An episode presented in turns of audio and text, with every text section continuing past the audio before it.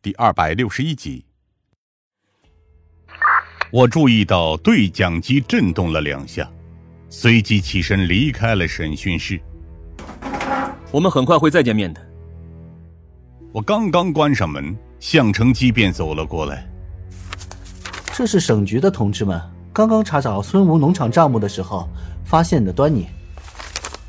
他将一本厚重的账本以及数据对比递给了我，其中凭空少了将近五十万现金流，而且都是在一个月内被稀释出去的。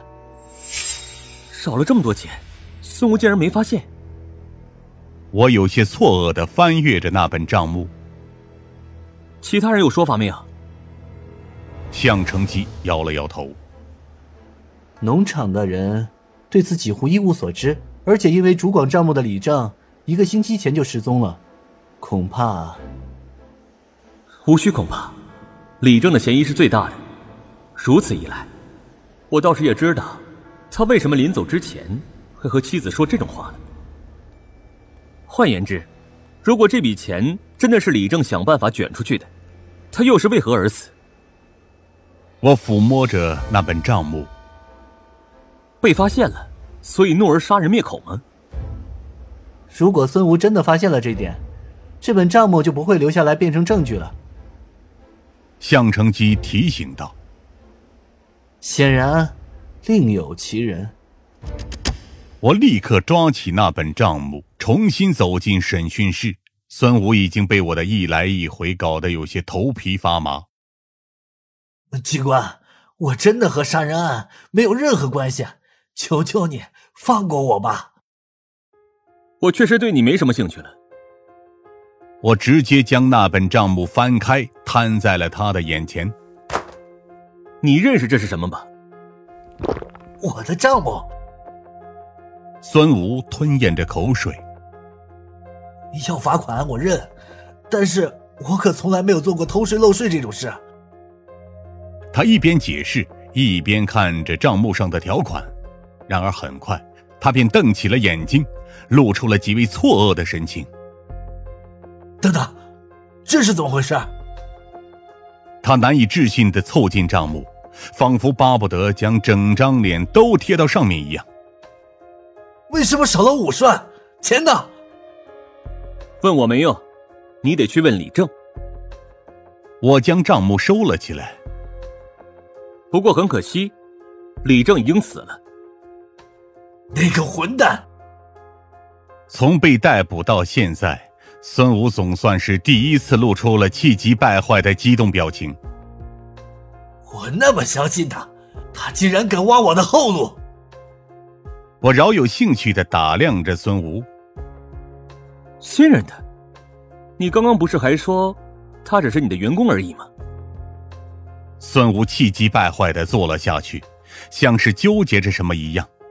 不过到了最后，他还是咬紧牙齿，沉声说道：“好吧，李正担任着会计的同时，实际上也为我个人承担着很多理财产品。”我也坐了下去。细说。孙吴纠结的闭着眼睛，因为我意识到这份生意不可能长久的做下去。随着时间的推移，暴露的风险一定会越来越高，所以我才会想着多存点钱，尽早脱身。人之常情。我点了点头。不过。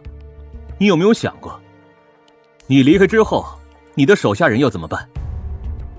孙吴抬头看着我，大家都是吃这碗饭的，自然要做好觉悟。而且我也不会完全抛弃他们，到时农场的生意还可以给他们接手。只是我没想到李正那个小子竟然敢侵吞账目。孙吴咬牙切齿的说道。枉我那么相信他，甚至还告诉了他我的计划。我忍不住摇了摇头。而正是如此，他才会背叛你。你没有想过，一个连手下人都可以轻易抛弃的老板，又如何能获得别人的忠心？唉，现在说什么都晚了。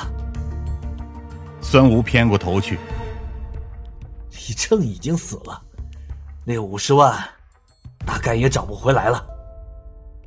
所以现在倒是确信，李正之死和你无关了。我缓缓的站了起来。好好享受牢狱生活吧，孙老板。今后你还得在这里待上很长的一段时间呢。当我走出审讯室后，疯子和项成基立刻靠了过来。这么看来，确实和孙武没有什么关系了。项成基点了点头。孙吴毕竟是老板，有一定身家，自然犯不着做这种狗急跳墙的事情。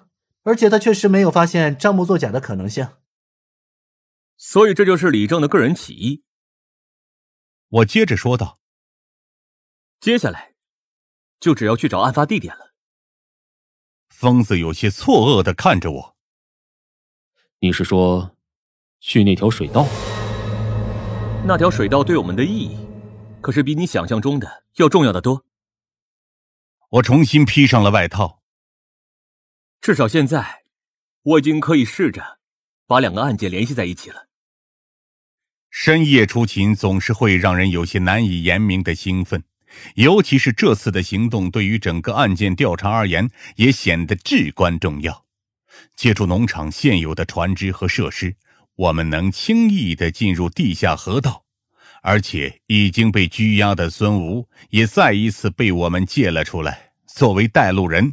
指引我们穿行其中。